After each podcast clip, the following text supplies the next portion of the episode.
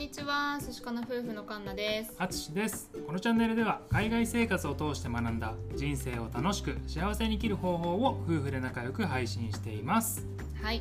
えっ、と私は今オーストラリアでチャイルドケアセンターで、まあ日本でいう保育園うんで働いてるんですけれども、うんクリスマスまでもうあと7日7日なんですけど、結構ね子供が人数減ってきてるんだよねうん。これ毎年起こるんだけど。うん先週からあのこっちの学校小学校からの上の方は school holiday って言って夏休みうん。に入っててでその夏休みっていうのがさうん。1月ぐらい1月末ぐらいまで長いね。続く。約2ヶ月ぐらいあってうん。そうあの1年で一番大きいお休みだと思うんだけど、うん。まあ、そのあれもその school holiday もあって子供もなんか holiday に入っててうん。すごい結構少なくなってきてるんだようんうんね。うん、まあほんそれというわけでその今回はあとクリスマスまで7日うんはい。ということで今回オーストラリアのクリスマスうん。について紹介したいと思います。はい。まあ特徴としてはうん。祝日なんだよね。そう。もうにあの日本でいうお正月みたいな感じで、うん。まあ、オーストラリアでは、まあ、一番のイベントというかねうん。イースターと並んで一番大きい、まあ、ホリデーというかうん。になってうて、ん。でまあ25日の今年でいう金曜日がお休み、はい。祝日ね。うん。で実際は次の日の26日もうん。祝日なんだよね、そうなんだよね。そうボクシングデーっていう日になってまして、うん。まあ、これにはなんでボクシングデーっていうのか知ってる？うん、そうそうそう。これねあのボクシングってスポーツのボクシングではなくてなんかね説が2つあるらしいんですけど1個が、まあ、昔教会が貧しい人たちのために、まあ、あのお金やクリスマスプレゼントを募ったでそれが25日ででそれをね実際に開ける日がクリスマスの翌日の26日だったことから、ボクシングデーっていうのがまあ説の一つ。うん。でもう一個がまあ中世の時代に屋敷にねこう働いている使用人たちはクリスマスの日もね働かなきゃいけないわけよ。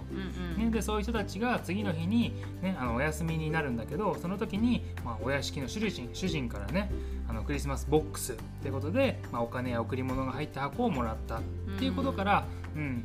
あのボクシングデーっていうふうに言われたと言われております。なるほどね。うん。ね、知らなかったねこっちに来るまでね。ボクシングデーっていうの。ングデーっていうお休み知らなくて、うん。でもまあ今の認識としてはボクシングデーボクシングデーは買い物そうだに行く日ねみたいな、まあ日本でいうその年始のセールみたいなそうだね。お正月セールみたいな。そうそうそうそう、な感じで、まあ、セールになってるので、まあ、買い物に行く日みたいになってるね、うん。そうだね。うん。なので今回は金曜日のボあのクリスマスと土曜日のボクシングデーで日曜日で月曜日が振り替え休日でお休みはい。の4連休になってます、いいね4連休。うん。うん。楽しみだね。そうだね。うん。でねあのちなみにさっきね夏休みって話もしてたんだけど結構こっちってさクリスマスの時期に会社も閉まったりするんだよね。そう。もう2週間とか3週間とかう、ん。ね、休みになる会社が多くてう、ん。でお店とかもさレストランとかでも閉まっちゃうよね。そうなんだよね。うん。それは困っちゃうんだけどうね、ん。まあまあそのぐらいねこうすごくみんなにとって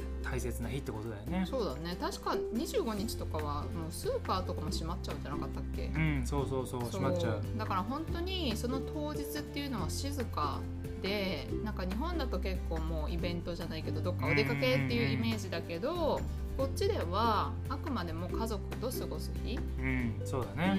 うん、お家でなんかお料理をしてみんなで食べるっていう感じだね、そうだね、うん。なんか日本だとさそのねあのイルミネーションを見ながら恋人たちが、ね、楽しい夜を過ごすみたいなさ、うん。なんかそういうイメージあるじゃん、うん。こっちらは全然違うよね。そうだね。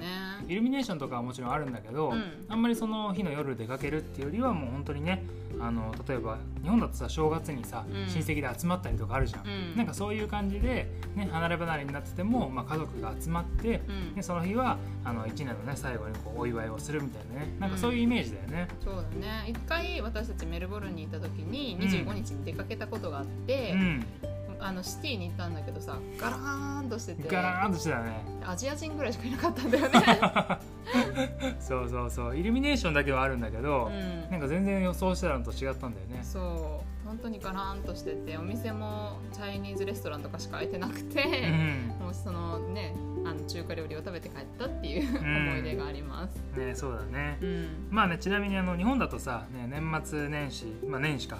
年賀状をこうさ送り合ったりするじゃない、ううんんなんかね年末年始に年賀状みたいな文化はないんだけどクリスマスに向けてねうん。あの家族とか、まあ、お友達とかにクリスマスカードを送るっていうのがこっちだとあるんだよね。そうだね。割と職場でもあのいただけたりするんだけれども、うん。うん、結構あの今までありがとうとか良いクリスマスをとか良い、ね、年末年始をみたいなうん。感じで結構もらったりするよね。うん、そうだね、うん。なんかあの近所のスーパーでもそうだし文房具屋さんみたいなとこもそうだしすごいたくさんの種類のね、うん。あのギフトカードカードか、うん。カードか。ギフトカードじゃないごめんなさい。そうクリスマスカードとかねなんかそういうのが種類があるので、うん。すごい可愛いデザインもたくさんあってねそれは楽しいよね、そうだね。で割と結構手書きでちょこちょこってメッセージ書いてくれてたりするのがまあ多いかな、そうだね。なんかすごいのになるとさこのクリスマスカードから音楽が流れるみたいなさるねうん。ね、なんかそういうのもあるんでね、うん。あのそれは面白いなと思います。う。ん、あと日本では結構お歳暮とかあったりすると思うんですけど、まあ、うん。こっちはもうクリスマスプレゼント。うん、っていうのがまあ主流かなっていう感じで、うん。まあ、子供たちもねクリスマスの日にはクリスマスツリーの下に事前に置かれてるプレゼントを開けて、うん、うん、あのキャッキャする日だと思うんですよね。そうだね。うんとかねクリスマスこの前シークレットサンタっていうお話したんですけど、まあ、うんそういうのをしたりクリスマスパーティーでしたりとか、うん、まあ、そういう感じでねプレゼントをもらう、う、うんん、って感じかな。お歳暮っていうのはあんまりないね。そうだね。ううん。ん。まあね、ちなみにあの1月の1日はニューイヤーズデーってことでね祝日なんだけど、うん。日本みたいに2日3日とかは休みじゃなくて、ん。もう本当にあのクリスマスがもうメイン、うん。で1日はなんかもう余韻みたいな感じで。そうそうそうそう ポンって休みって感じだね。そうだね。まあ今年はラッキーなことに1日が金曜日なので、まあ、うん。2日3日が土日でお休みなので3連休。うん。でも去年は本当に1日だけ休みでうん。前日も仕事だったし次の日も仕事だった。私たちの場合はね。うんそうだね。そう。なので結構お正月ってなんだろうっていうのを最近ずっと、うん。うん、過ごしてますね。そうだね。ちょっと日本のお正月が恋しい感じ。うん。なんかやっぱさ日本だとさ、ね、お正月といえば寒くて、うん、ね、あのお餅を食べたりとかさうん。紅白を見たりとかさ、うん。なんかそういうのがやっぱ季節を感じさせてくれるじゃん。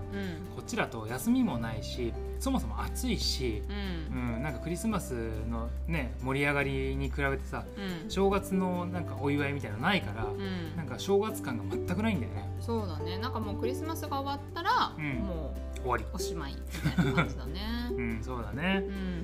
ねということでね今日はあのオーストラリアのクリスマスうんどんな感じかっていうね、お話をさせていただきました。はい。ね、日本もクリスマスもねきっと盛り上がってると思いますけども、ね、こちらのねオーストラリアでも、えークリスマスは盛り上がってると。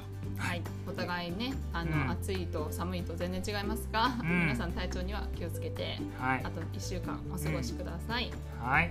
ねあの最後まで聞いてくださってありがとうございました。それでは明日は晴れかな。そしかな。バイバイ